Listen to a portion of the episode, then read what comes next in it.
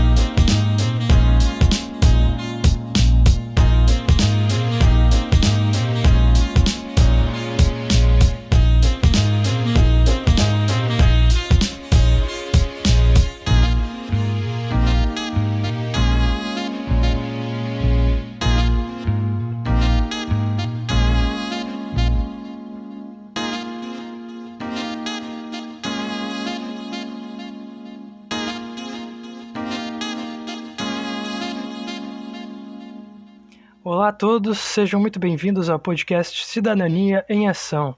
O meu nome é Matheus Bernardo, eu sou acadêmico do curso de Comunicação Social, Publicidade e Propaganda da Unijuí. Ao meu lado, metaforicamente, está também o, o aluno de Publicidade e Propaganda, Alessandro Elter. Olá, Alessandro. Olá, pessoal. Sejam bem-vindos ao nosso podcast. Hoje, para falar sobre um assunto tão importante que impacta a vida de milhões de pessoas no Brasil e milhares aqui na nossa região. Pois é, ao longo dos últimos meses, muito em função do isolamento proporcionado pela pandemia do novo coronavírus, a saúde mental foi um aspecto amplamente debatido pela sociedade em geral. Profissionais de saúde, principalmente psicólogos e psiquiatras, se esforçam para entender o impacto desse momento no bem-estar mental da população. Para além desse momento ímpar que é a pandemia, a saúde mental dos brasileiros é um problema de saúde pública que já se estende há várias décadas. Vale lembrar que em anos passados os problemas mentais não eram tão levados a sério pela maioria da população, e uma parte considerável das manifestações de problemas psíquicos, dependendo da gravidade, eram tratados a partir de uma visão calcada no higienismo social, através da internação compulsória em manicômios. A situação só começou a mudar com a reforma psiquiátrica e pela Lei Federal de Saúde Mental número 10.216 de 2001. Isso denota o quanto o acesso ao bem-estar e saúde mental precisa evoluir no nosso país.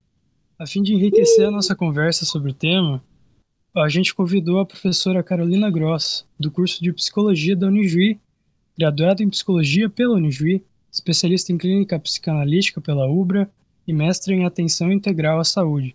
Seja bem-vinda, professora. Agradecemos pela presença e pela disponibilidade. Eu que agradeço, Matheus, Alessandro, pelo convite. Muito bom estar aqui, principalmente com a pauta que nós temos aí, né, de saúde mental, comunicação e essa situação que a gente está vivendo. Então, é uma satisfação imensa poder estar aqui conversando com vocês. Bom, professora, eu e o Matheus, uh, nós pensamos em algumas perguntas para fazer, visando esclarecer algumas dúvidas em relação tanto a doenças e transtornos mentais, uh, principalmente adquiridos através de traumas ou estresses. Hoje em dia a gente sabe que o Brasil está no topo dos rankings mundiais de doenças e transtornos mentais, E segundo dados de 2019 e 2020, nós estamos em segundo lugar em níveis de estresse e depressão e somos o país mais o mais ansioso no mundo. Que fatores a senhora acha que contribuem para essa situação? Matheus, tu falou algo? Um comentário breve, que é um belíssimo título, né? Ganhamos ansiosidade. Yeah. Ah, um belo título. Nossa Senhora. Ai, pois é. É. Essa situação que vocês trazem, então, né, uma situação epidemiológica, né, de um, de desenho epidemiológico da saúde mental uh, do Brasil, então, que possivelmente vai se agravar muito a partir da experiência da, uh, da vivência da pandemia, uh, ele, ele, ele reverbera muito do que é pensar sobre a saúde mental. Porque a saúde mental é um campo específico, é um campo multideterminado, né? Não existe um profissional ou uma formação específica para a saúde mental, ou seja, erroneamente muitas vezes se vincula uh, exclusivamente os campos da psi, né? Uh, psicologia, uh, né, psicanálise, psiquiatria à saúde mental, o que não configura o campo da saúde mental, porque a saúde mental ela vem como um conceito amplo, formado por muitos saberes, né, uh, não, determinado também por muitos aspectos e principalmente se a gente for tomar a história da saúde mental no mundo e no Brasil, né, que é diferente da história da doença mental, né, que sempre foi uh, a classificação ou muito mais vinculada às ideias de diagnóstico, de, nos, de nosologia, né, de manuais em que se possa classificar a doença mental, e aí a gente pode né, buscar inclusive um, uma figura da literatura brasileira que é, é um escritor queridíssimo e muito crítico da realidade, que é o Machado de Assis, com um alienista. Né? Então, isso é a doença mental ou uh, essa, esse, né, esse ímpeto do ser humano de conhecer, classificar, né, para tratar. A saúde mental ela vem por outra via. Né? A saúde mental vem muito mais vinculada à vinculação crítica da sociedade, então a saúde mental ela tem uma pegada que é histórica, que é crítica, que é contestadora, principalmente dos modelos vinculados à doença mental. É, então, quando vocês trazem esses dados de ganhamos o título né, de sociedade ansiosa, é, nós pensarmos sobre a saúde, pela via da saúde mental, é questionar muitos determinantes que nos fazem um, uma população ansiosa. E acredito que sim. Né? Acredito que as condições uh, sociais, econômicas, que não se desdobraram apenas com a pandemia, né? mas se intensificaram com ela, elas produzem em nós um, um adoecimento. Né? Essa ansiedade, ser um povo ansioso, o que é ser um povo ansioso, né? uma população ansiosa? É ser um povo que busca por uh, condições dignas de vida, né? Uh, por educação de qualidade, por condições adequadas de trabalho, e se nós ganhamos esse título, né, irônico, mas se nós ganhamos esse título, o que ele aponta é que isso tudo anda mal por aqui. Justamente o nosso foco, eu acredito que seja as questões relacionadas justamente a, a motivos pelos quais estamos assim. Motivos pelos quais estamos tão alto nos rankings. Num país que modernizou as leis de acesso ao atendimento psicológico psiquiátrico e de proteção aos direitos dos portadores de doenças e transtornos, que foi feito muito recentemente, é, de que forma o preconceito e a ignorância acerca do tema pode afetar as pessoas que sofrem com essas condições. E o que tem sido feito e o que pode ser feito em contrapartida a isso. Sim, interessante. Porque vem um pouquinho nisso que eu estava falando, né? A saúde mental ela tem uma história. E essas modificações que tu traz, Matheus, né, de acesso uh, à atenção psicossocial, eu vou colocar assim, que é né, pensando mais na rede substitutiva uh, dos hospitais e dos manicômios, tem um ponto que é muito interessante para pensar sobre isso que tu traz. Nesse momento que eu percebo, assim, a partir da clínica, é que o preconceito em relação a buscar atendimento psicológico, buscar acompanhamento psiquiátrico, é coisa para louco, né, isso caiu. Isso caiu muito nos últimos tempos. Na, na, na, última década, isso tem acontecido uma desmistificação disso. Né? As pessoas estão entendendo uh, o acompanhamento psicológico, o cuidado com a saúde mental, como parte da vida. Né? Assim, muito mais comprometidos e com menos preconceito. Mas uh, existe algo que é a história que é marcada por estigmas e é marcada sim por preconceitos, né? E que, inclusive, eu queria trazer para cá algo que eu acho muito importante e que está sendo debatido nos últimos tempos. Aparece num livro que se chama Neoliberalismo como Gestão do Sofrimento Psíquico, tá? Uh, do Safakli e do Dunker, do Silva Júnior e do Dunker que é um pouco do revés do que acontece com a nossa história de saúde mental no Brasil. Nós, no Brasil e no mundo, tá? Mas no Brasil, porque nós somos grandes consumidores de procedimentos e de medicações em saúde, inclusive em saúde mental, porque se a gente for, ah, vou falar, mas se a gente for uh, dar uma voltinha na Praça da República aqui de Juí, né, para quem é de Juí, ou se for dar uma voltinha lá perto da sinaleira da sede, o que mais vai se encontrar é farmácia. Né? Se nós encontramos muitas farmácias, e são cinco ou seis ao redor da praça, então naquele espaço mais cinco ou seis, assim, uma do lado da outra, isso aponta para um comportamento consumidor. Né? Se tem, é porque tem alguém indo lá e consumindo. E isso é efeito de algo que, enfim, foi esse o destino dado, né? Nos anos 70 e 80, nós tivemos um movimento, um movimento contestador dentro da saúde mental, ou a produção do que é a saúde mental conhecida hoje, né, que era a luta por uma sociedade sem manicômios. Né? Então, nós tivemos aí a luta antimanicomial, né, uh, a, o movimento da antipsiquiatria e um posicionamento muito crítico em relação ao sofrimento psíquico, que até então era né, as pessoas em sofrimento psíquico, as pessoas com transtornos mentais, ou, aqui, ou simplesmente as pessoas desviantes de uma certa normalidade eram trancafiadas em manicômios e lá permaneciam suas vidas. Né?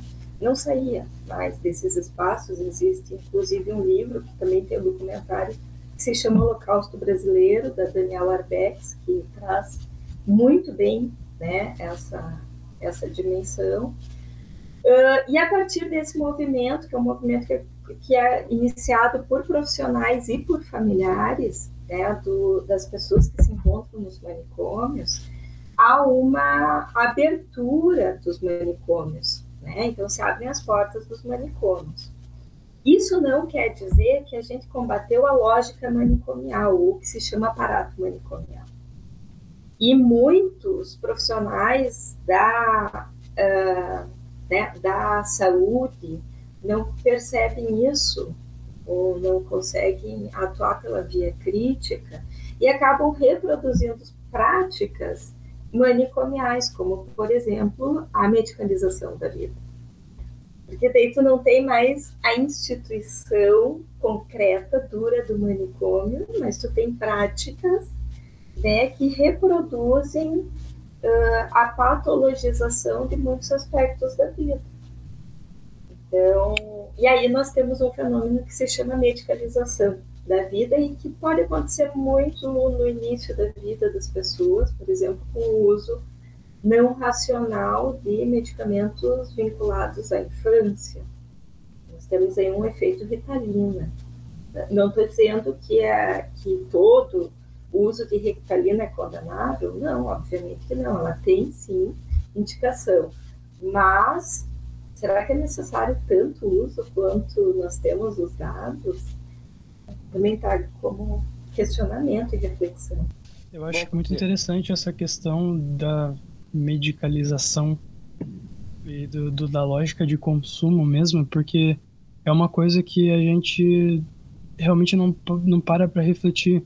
Aqui em Santa Rosa, que é onde eu nasci, onde eu moro, a gente tem uma, uma piadinha que o que mais tem em Santa Rosa é rótula e farmácia. E esse tipo de, de, de coisa é facilmente vista e reproduzida em outras cidades que a gente vê, até no interior do estado aqui. Então, realmente é uma coisa que não se, a gente geralmente não para para pensar, mas que afeta a população de uma maneira bem contundente. E, e prof, assim, isso é óbvio, é um, é um tema bem amplo e é parte social, mas também tem muito de, um, de uma parte individual, né, do, do cidadão. Uh, a gente sempre ouve falar, e, e aqui uh, não sei se tem alguma base científica ou se é algo mais voltado para o senso comum, que pessoas que desenvolvem algum transtorno mental, seja por trauma ou por estresse, essa pessoa dá sinais de que ela, que ela tem algum transtorno.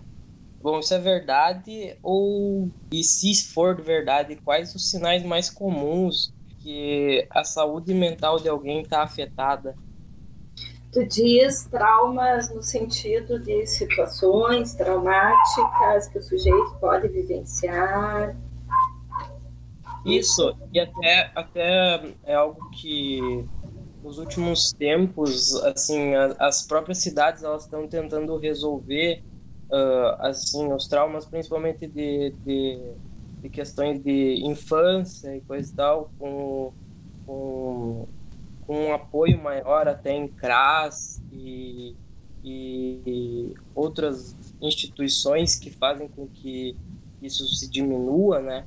Mas, assim, e aí eu falo não só em crianças, mas no geral, assim, existem alguns sinais que a gente consegue ver em alguém de que ou quais os sinais mais comuns que uma pessoa que, que, tá, que tem a saúde mental afetada, seja por estresse, seja por algum trauma, quais esses sinais assim que a gente conseguiria ver e aí as pessoas podem, por exemplo, sugerir que essa pessoa procure um, um, uma ajuda ou algo nesse sentido, sabe? Sim.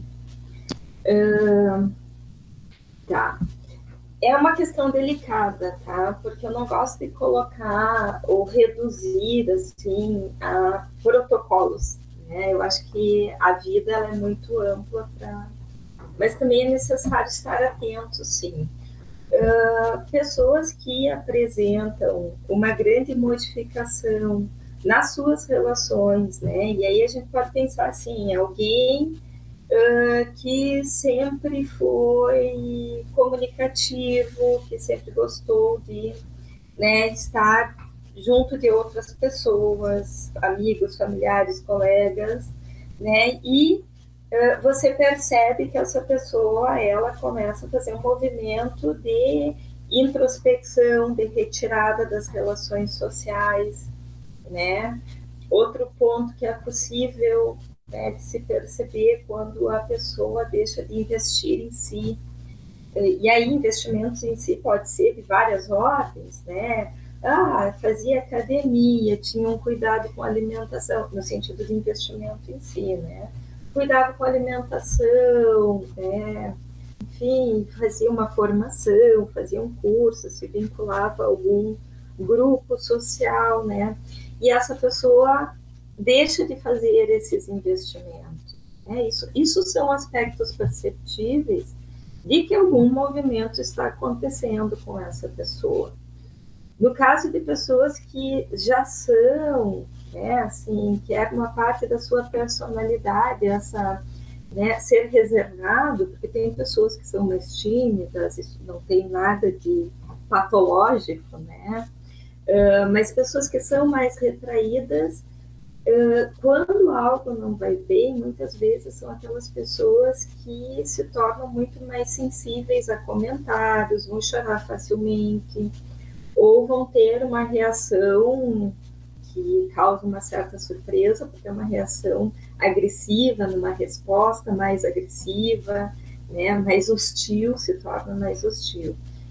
Então, eu acho que o, maior uh, aspecto a se cuidar são os movimentos né, que se apresentam no sentido de a pessoa era comunicativa, né, era ativa e retrai, se afasta do mundo, deixa de investir em si, ou aquela pessoa que já era mais quietinha, tem essa personalidade mais né, reservada, se torna muito mais sensível uh, ao né, que vem do mundo externo, com o choro fácil ou com reações mais de hostilidade. Claro, obviamente, se uma pessoa é afetada por doença ou transtorno mental, ajuda psicológica e ou psiquiatra ela é necessária, a gente sabe disso. Mas antes disso, ou até durante o atendimento, até que ponto bons hábitos podem ajudar a aliviar o estresse do dia a dia ou ajudar no tratamento de traumas ou doenças causadas por estresse? E quais seriam esses hábitos? Ai, pois é, Matheus, eu ia te devolver essa pergunta. Quais seriam esses hábitos? Bom, por que, que eu, eu digo assim, quais seriam esses hábitos? Obviamente que cuidar do corpo, né, é, é importante, ele é o palco da nossa é, existência, né, então, né, ter alguma prática é interessante, prática esportiva, uma alimentação legal, mas também tem o revés disso, que é, a, também se torna um transtorno, que é quando as pessoas se colam nesses ideais de cuidado de uma forma né, sem limites. E daí elas, daí nós temos aí as ortorexias, ortorexias né, a vigorexia. Então, qualquer relação, né, é, o interessante é poder circular por por uh, relações de cuidado e algumas relações também mais amenas, né, de poder sei lá, ter algum tipo de prazer, talvez, numa alimentação que não seja tão saudável assim, mas é que não vai né, nada assim, é, é, é conseguir né, ter, uh, circular, circular, né, poder experimentar, mas também ter limites nessa experimentação, né? Uh, até porque se a gente não fosse falar isso, a gente poderia incorrer em muitos elementos que são contraditórios e até, diria, uh, hipócritas da nossa sociedade, por exemplo, toda a questão crítica acerca do consumo de álcool e a quantidade de álcool que nós consumimos enquanto sociedade, entende? Uh, então, outras práticas que são interessantes e que eu diria que são muito interessantes para se manter a, é, uma qualidade de vida, o que a gente está fazendo aqui, conversando, né? Conversar, uh, trocar ideias, conseguir conviver com o outro que pensa diferente, que traz outros elementos, ler, ler, ler muito, né? São práticas interessantíssimas. O livro nos permite, eu, eu, falo, né, apontando que vocês estão vendo, mas é porque eu sempre um livro na frente. Vários, inclusive, se eu pegar aqui do lado, tem mais. Uh, né? Então, assim, é, o que seria saudável né, seria poder circular por diferentes investimentos na vida. Educação, né, uh, círculo de amizades, família, né, uh, trabalho, enfim, nada que capture o sujeito como um todo e de forma muito dura. Uh, existe um, um psicanalista que né, vem da, da medicina, que é pediatra também, ou foi pediatra, que é o Winnicott, ele tem uma concepção de saúde muito interessante, eu gosto bastante dela. Uh, que a saúde ela compreende ou ela consegue abarcar inclusive a doença, mas ela não abarca a rigidez. Né? Então, tudo aquilo que é muito rígido, tudo aquilo que é muito impositivo, não é legal né, para o sujeito. E essa questão da rigidez também é algo que o próprio sujeito se dá, né? Por exemplo, eu tenho que, que ir na academia todo dia, eu tenho que ser regrado nisso, nisso, nisso. Isso se torna um, um problema também, né? Se você faz tudo muito em excesso de, de algo que até é bom, né, num contexto geral, se for em excesso é algo que se torna ruim, né, para o sujeito. É, mas Alessandro, nisso que tu fala, eu acho bem importante entender que nós não somos separados do social. Então, obviamente que essa é a resposta que o sujeito dá. A, ele poderia se vincular de uma forma mais light com esse imperativo social que diz você precisa se cuidar, você precisa produzir, você precisa ser feliz. Esses são os imperativos que estão na nossa sociedade. Né? Você precisa ter sucesso, você e para isso você precisa ir na academia, precisa trabalhar muito, precisa consumir muito e precisa ser feliz ainda por cima, né? É muito legal. Uh, não, ironicamente, né? Mas aí, eu falo, Matheus, vai lá. Eu nem sei se é, essa parte que eu vou falar a gente vai acabar colocando no podcast, mas. A gente sabe então que existe um preconceito, uma certa ignorância, uh, muito em função que a reforma psiquiátrica, por exemplo, foi algo que aconteceu há pouco tempo, então é muito recente. Então existe uh, pouco tempo que a saúde mental ganhou uma, uma certa visibilidade no Brasil, né? Uh, quais os obstáculos, então, mesmo que você não tenha falado especificamente de psicólogos e psiquiatras, então todas as pessoas que trabalham nessa questão de saúde mental, quais os obstáculos que essas pessoas enfrentam no, exercício da profissão? Assim, para vocês, o que vocês veem como maiores obstáculos na questão de, de trabalhar com saúde mental? Uh, eu acho que como vou, fazer uma leitura né, aqui a partir do meu olhar, o maior obstáculo do trabalho em saúde mental é, é a própria sociedade. Né? A própria sociedade no sentido que não se implica na produção de saúde mental dentro da própria sociedade. É como se fosse algo à parte, né? Como se fosse por isso que eu, eu desde o início trago essa pegada social, né? Como se fosse o um indivíduo que tem problemas e que a sociedade como um todo, né, não tem nenhum tipo de implicação com o sofrimento daquele indivíduo. Né? Então, eu acho que a maior dificuldade dos sistemas, uh, dos, dos dispositivos de saúde mental e do próprio sistema único de saúde é a própria compreensão da sociedade acerca do que produz sofrimento psíquico na população. Né? E, uh, e talvez uma população que esteja muito longe, ou cada vez né, como população mais longe de pensamentos reflexivos, críticos, mas reflexivos, que possam implicar o sujeito na modificação do laço social. Né? Então, é, é mais tranquilo tu atender uma pessoa do que trabalhar com a concepção de uma população toda. Eu diria que esse é o maior desafio. Bem interessante. A gente teria que, no caso, tomar responsabilidade como sociedade ao invés de força de, digamos, cobrar o indivíduo. Exatamente. É, dá para ver até, por exemplo, na questão de, de colégio, de escolas, é muito pouco trabalhado eu, eu estudei em duas escolas na minha vida, e em nenhuma delas tinha psicólogo. Então, assim, no máximo que tinha era psicopedagoga e, assim, era bem pouco atuante. Então, assim, a gente realmente não trata questão de saúde mental desde cedo, né? Mas eu já coloco um contraponto, né, Alessandro? Não sei na tua experiência, mas eh, na minha, circulando por algumas escolas, por exemplo, de ter numa turma de 22 alunos, tranquilamente sete ou oito alunos laudados, como falam, né? Alunos com laudos, ou seja, com diagnósticos eh, de algum tipo de dificuldade de aprendizagem, algum transtorno mental na infância.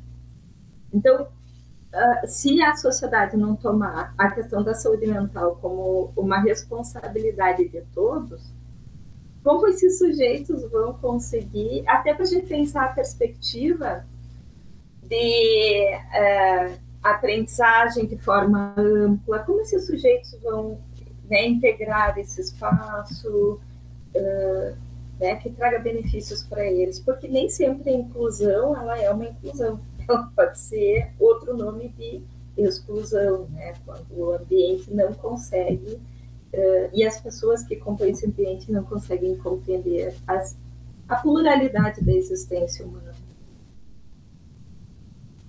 Uh, segundo algumas pesquisas da revista Saúde, da Veja, em torno de 54% dos brasileiros estão extremamente preocupados com a situação da pandemia do coronavírus no país. É, do seu ponto de vista, como a pandemia afetou a saúde mental do brasileiro? Só 54%, Matheus. Eles os são, são 54% extremamente, os outros não estão tão preocupados assim. Ah, tá mas é de, é de se preocupar, né? É de se preocupar muito. Bom, a, a situação da pandemia, ela, é, como eu disse antes, ela intensifica o que já existia. Tá? Não existe nada de muito novo. A gente não descobriu, talvez o que tenha de mais novo seja a, né, a organização do distanciamento físico, do distanciamento social físico né, social físico. Até porque eu não acho interessante esse termo isolamento social, porque nós não estamos isolados socialmente, tanto é que não estamos no mesmo ambiente físico, né? Eu não sei onde o Alessandro está, mas acredito que em Juí, o Matheus está em Santa Rosa, eu estou aqui em Juí, cada um está no espaço, estamos aqui, né? Uh, com distanciamento físico, mas conectados e interagindo. De outra forma, obviamente, preferiria mil vezes estar no mesmo ambiente com vocês, para a gente poder conversar né, de outra forma, mas também é viável manter uma relação, uh, mesmo dentro né, da virtualidade, é viável com alguns limites. Então, uh, a pandemia ela intensifica questões que não são novas. Né? A crise que a gente está vivendo hoje, ou as crises, porque a gente não está vivendo uma crise de uma única ordem, né? nós temos uma, uma crise sanitária que se desdobra numa crise econômica, que não começou no passado, que já vem se desenhando há muito tempo, né? Uh, gente, desculpa, vocês devem estar escutando um cachorro coar. E eu não tenho o que fazer. É, é o meu cachorro, só que ele está no pátio e eu acho que o vizinho deve estar fazendo alguma coisa. Gente, isso é a pandemia, tá entendendo? A gente tem aula desse jeito, a gente trabalha desse jeito.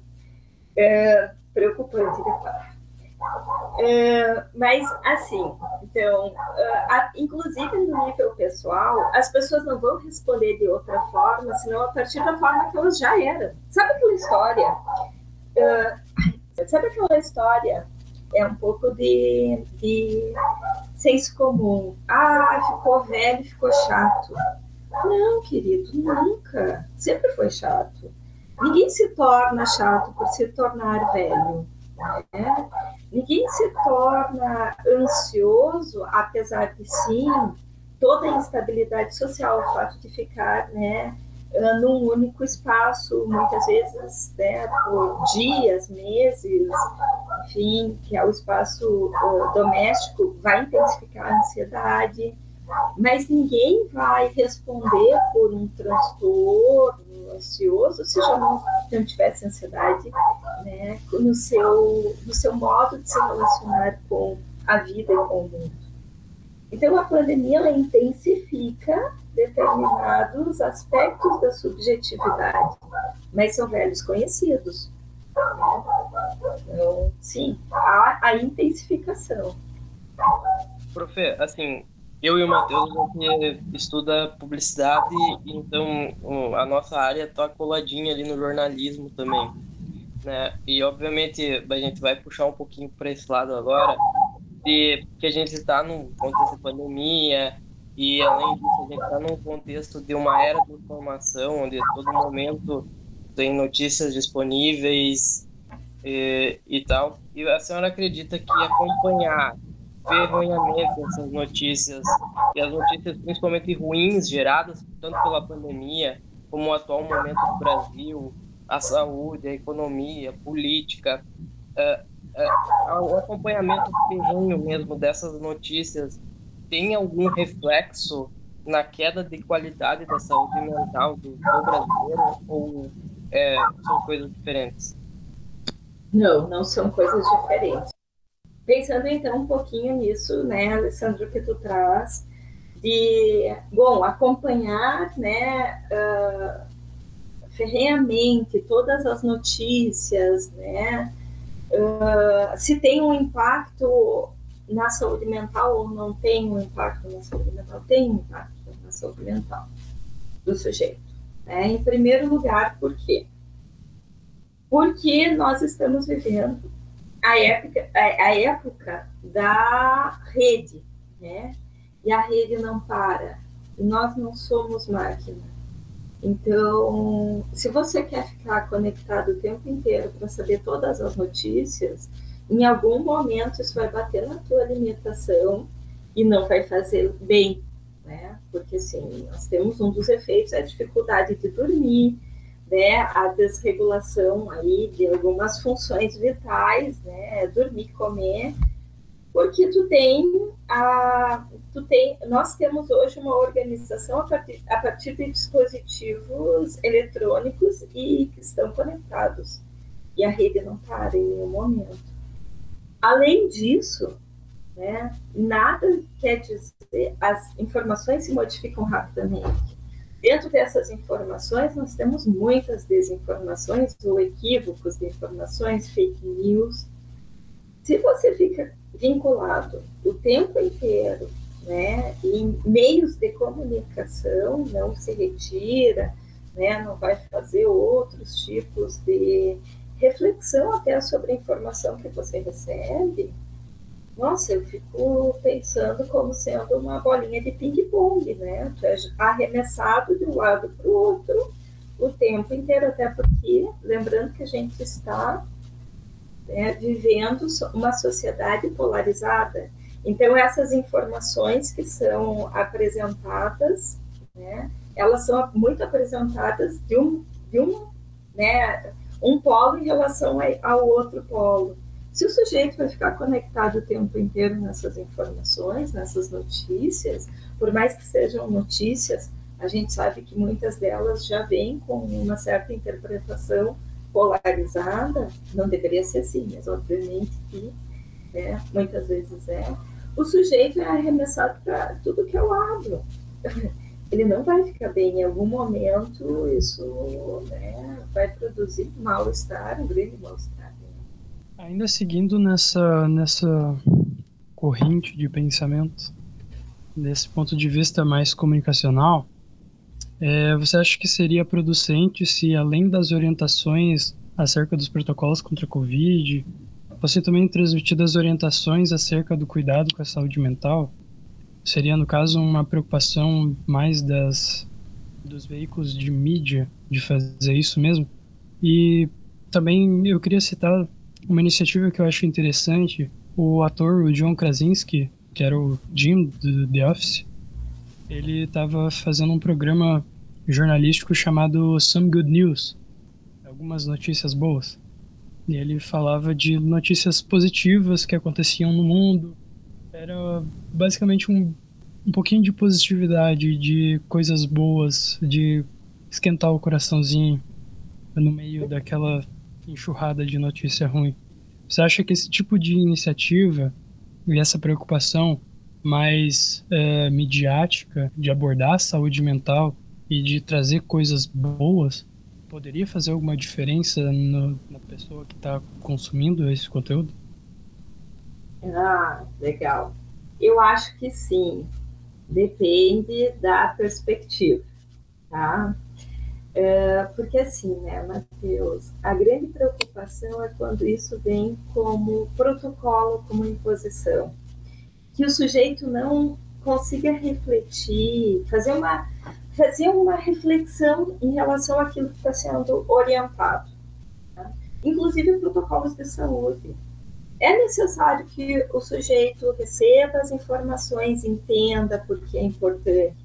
Por que é importante usar máscara? Por que é importante usar álcool gel? Por que é importante manter o distanciamento? E tenha né, esse tempo de estabelecer uma relação com esses protocolos de saúde. Eu nunca tinha pensado tanto né, em biossegurança, tudo, tudo isso. Isso não pode ser só uma informação, isso precisa, né, ou deveria se construir como uma ética de vida. Né? Nós deveríamos ter esses cuidados. Né? É respeito quando eu estou com alguma doença infecciosa e vou contaminar outras pessoas, poder né, uh, ficar em isolamento. Nós não tínhamos isso culturalmente até então. Se vocês bem lembram, né, ah, muitas vezes estávamos em sala de aula, em espaços de trabalho, em espaços de festas, isso na época da vida presencial, com uh, gripe, passando gripe para todo mundo. Nós não tínhamos essa cultura. Né? Então, que essas informações possam servir, eu acho que os meios de comunicação são importantíssimos para apresentar informação, mas para abrir para reflexões, principalmente. Para espaços dialogados, né, reflexivos, acho uh, né, esses encontros, como esse que a gente está fazendo, muito interessante para isso. É, ou uso das rádios, tá? eu, eu sou uma pessoa que, que faço muito parte do programa Rizoma, né, desde o princípio do Rizoma da Unijuí, porque eu acho que é um, a, a, rádio também é um espaço importantíssimo. Né? Isso assim que é a possibilidade de estar lá numa ilha conversando e isso se né, ganhar outros espaços, poder receber ligação, né, questionamentos e tudo mais. Então, eu acho que a mídia, sim, tem um papel importantíssimo, mas um, um papel que não pode ser simplesmente de transmitir a informação, é, é importante que venha a informação e que se abra espaços reflexivos cuidadosos, né? entendendo que as pessoas vão ter vários posicionamentos e tudo bem. A questão é mantermos um espaço de respeito com as diferentes posições e poder encontrar o que vai fazer bem para o coletivo. Né? De que forma nós queremos, como né, população, seguir as nossas vidas Obviamente que isso é um exercício muito difícil. Em relação, né, Matheus, ao que falou uh, do programa, então, de trazer boas notícias, poxa, às vezes a gente entra numa tendência, né, meio uh, descendo barranco, assim, quando liga o, o, jornal, né, um jornal A, B ou C, assim, porque é a catástrofe, né, é, é horrível. Então, acho muito bem-vindo uma proposta que traga boas notícias acerca do que está acontecendo de belo, porque por mais dolorosa e triste a vida desse social nesse momento, tem movimentos belos dentro tudo isso, né? Também uh, só no, essa positividade, Matheus, quando falou, eu fiquei pensando assim, ó, me veio um certo arrepio assim de positividade tóxica, tá?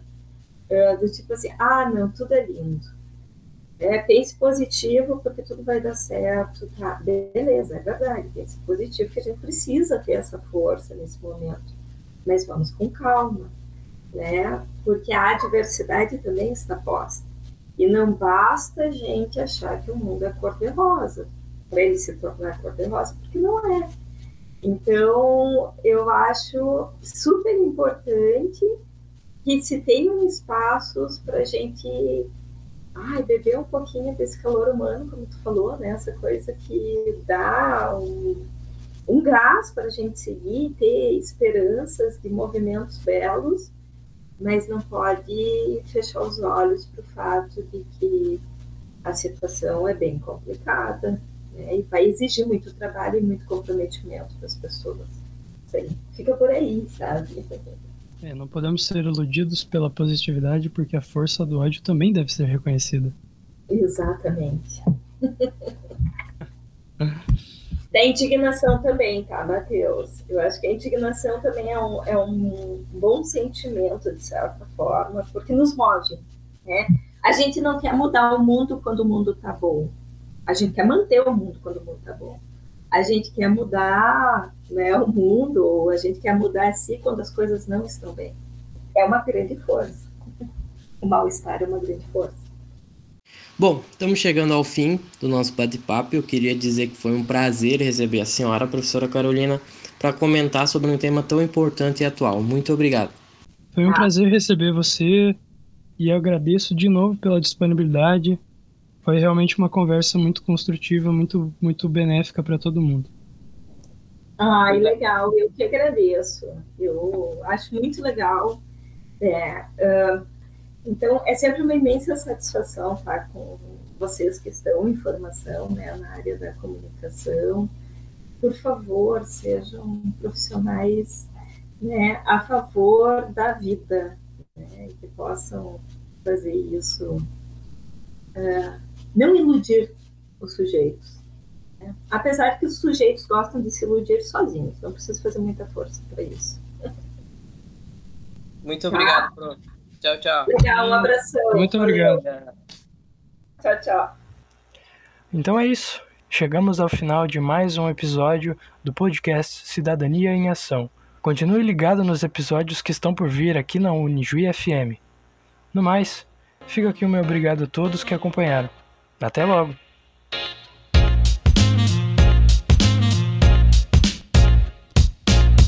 Você ouviu o podcast Cidadania em Ação. Fique ligado no Instagram dos cursos de comunicação social da Unijuí, arroba jornalismo e publicidade Unijuí. E até o próximo episódio.